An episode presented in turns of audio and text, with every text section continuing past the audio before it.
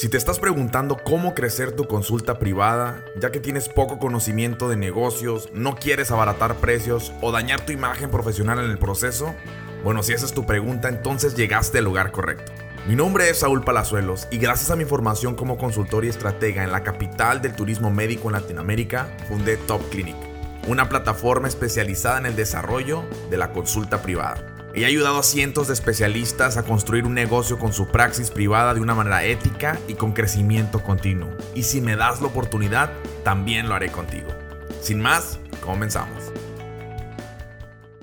Hola, ¿qué tal? Espero que te encuentres súper bien. Seguimos con nuestra videoserie sobre eh, cómo crecer o cuatro acciones para crecer tu consulta, detonar tu consulta en este nuevo año.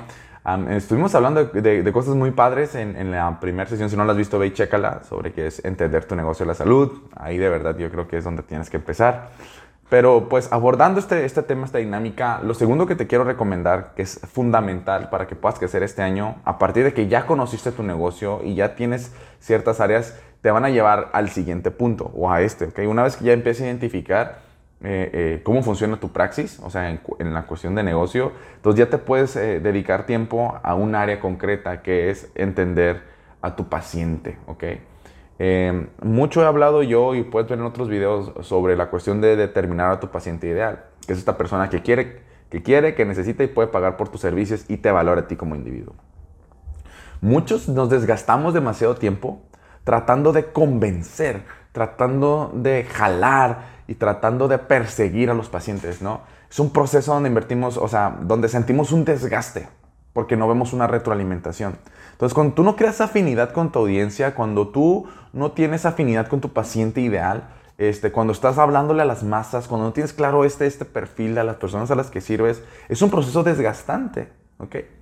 Pero cuando tú tienes en claro a quién estás sirviendo, cuáles son los atributos, cuáles son las cosas que, que esta persona necesita, eh, eh, por las cuales te busca, las cosas son las que valora y que eso genera afinidad contigo, es realmente sencillo. Es realmente sencillo crear eh, ofertas, crear contenido, crear este, recursos, ir la milla extra, servir más, mejor. ¿Por qué? Porque tú sabes que cada esfuerzo que tú haces es bien valorado, es bien remunerado. ¿Ok?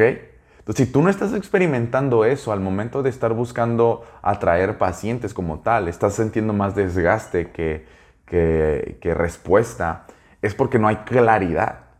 Y digo, en muchos de mis cursos, una de las cosas que hablo con los médicos es, hey, a ver, alguien que me diga la, definición de semiología, ¿no? Y que me dice, no, pues, este, es la, la, interpretación de los signos, ta, ta, ta, ¿no? Eh, para poder identificar patologías. Y yo les decía, ok, pues lo hemos visto, ese concepto lo vemos desde la parte fisiológica nada más, pero ¿qué onda con la psicológica, no?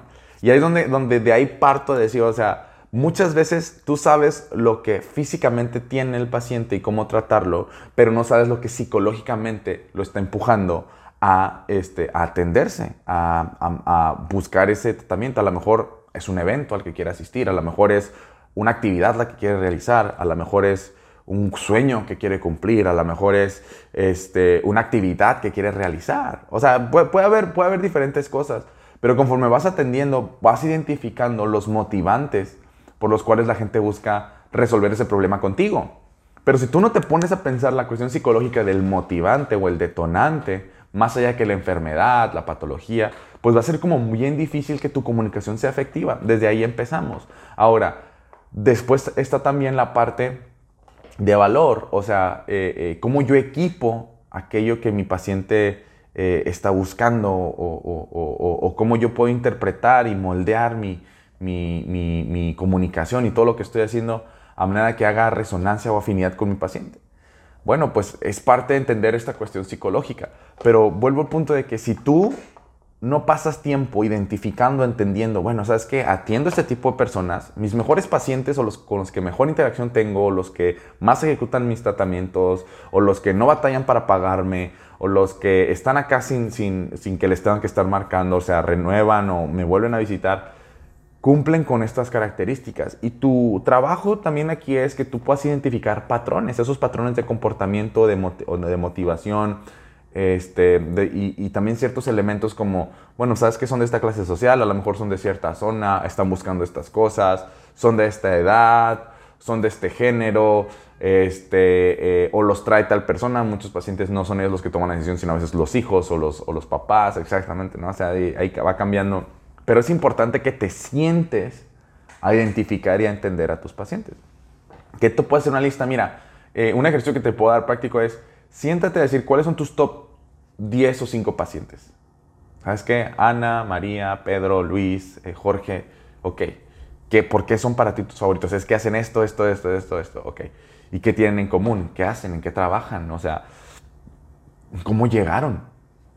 ¿Cómo llegaron contigo? Y posiblemente vas a poder identificar eso. También otra cosa que puedes eh, eh, ver es mandarles un mensaje. Oye, me encantaría saber pues simplemente cómo fue que llegaste o, qué es lo que te ha gustado de nuestra práctica, o sea, o, qué fue lo que te, te, te, impulsó a venir con, conmigo. Este, y que tú puedas identificar cuáles son esos, esos motivantes, esos impulsos. ¿Por qué?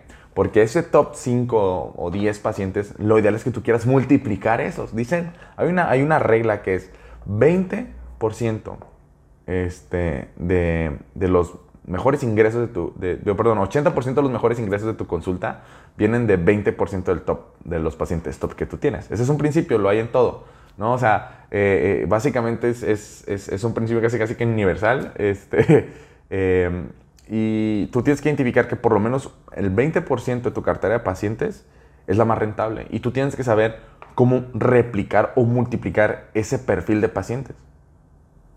Entonces, si, tú no estás eh, tomando tiempo para identificar, evaluar qué los hace a ellos unos pacientes top, este, vas a estar batallando, ¿no? Vas a estar batallando para, para crecer y más este proceso de pescar.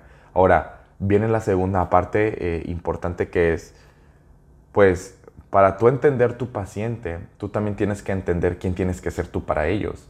Y muchos han perdido la huella de diferenciarse en el mercado. Y yo no estoy diciendo que tengo que hacer ridiculeces, hacer videos chuscos. A lo que me refiero es que tú tienes que poder tomarte el tiempo de decir, bueno, para ellos esto es valioso. Y como yo, con mi personalidad, con mis valores, con mis conocimientos, yo puedo crear eh, eh, este, este personaje, este, este individuo que les haga sentido a ellos, que les facilite este proceso, ¿no? Eh, no nada más es eh, lo que haces. Y, lo digo comúnmente en mis, en mis consultas, ¿no? El paciente no está buscando quien ah, lo atienda, sino quien lo entienda. Porque obviamente hay muchas personas que los pueden atender. Pero quien lo entienda es quien toma, quien, quien pueda hacer sentido con sus motivantes, quien pueda hacer sentido con sus valores, que pueda hacer sentido con, con sus estándares, ¿no?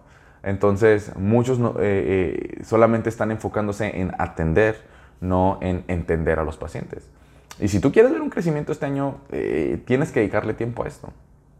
Yo creo que un súper ejercicio que tú puedes, puedes hacer es eso. Es, bueno, ok, voy a hacer una lista de mi top 5 o 10 pacientes.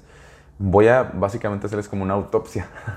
voy a ver cuáles son sus atributos, este, eh, cómo fue que llegaron conmigo, por qué para mí son, me encanta trabajar con ellos y, y empezar a detectar patrones, ¿no? Ahí vas a, vas a ver mucha información muy importante, muy interesante.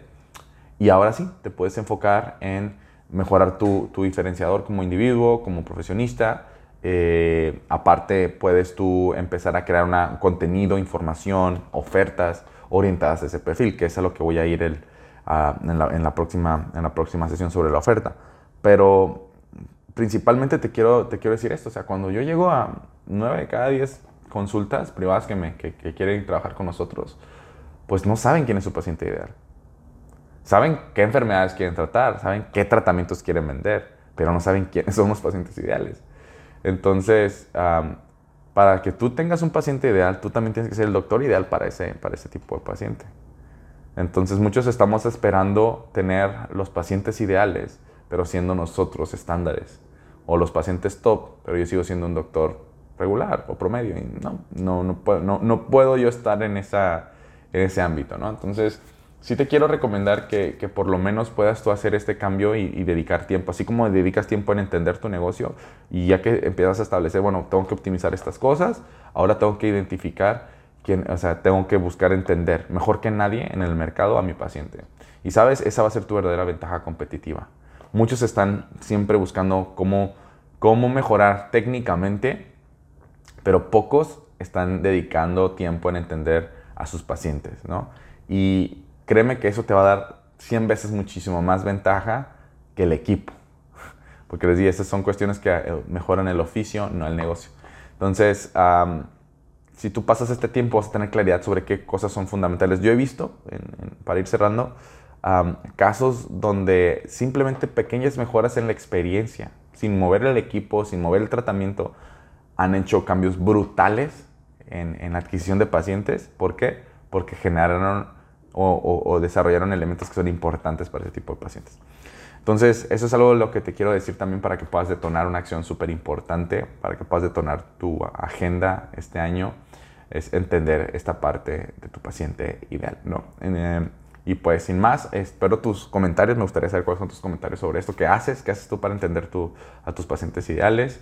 Etiquétanos, ya sabes, arroba Top a mí me puedes etiquetar arroba Mentor Saúl, estoy en Instagram. Este, Mentor Saúl P, ¿no? No nada más Saúl. Este, estoy en Instagram y luego cualquier cosa, pues estamos acá para servirles a todos ustedes. Eh, si tienes dudas o preguntas sobre cómo podemos colaborar contigo, mándanos un, un mensaje. Les digo, o sea, estoy súper emocionado por las cosas que estamos trabajando para todos ustedes este año. Entonces, les mando un abrazo, cuídense mucho, que Dios me los bendiga y nos vemos en el siguiente episodio sobre estas cuatro acciones eh, cuatro cosas que tú tienes que hacer para poder crecer y detonar tu consulta en este año. Chao, chao. Muchísimas gracias por escucharnos. Recuerda etiquetarnos con tu opinión de la sesión de hoy ya que nos encanta leerte. Y si quieres más información o una valoración para adquirir alguno de nuestros programas o servicios, visita topclinic.com. Nos vemos en nuestra próxima sesión. Que Dios te bendiga. Hasta pronto.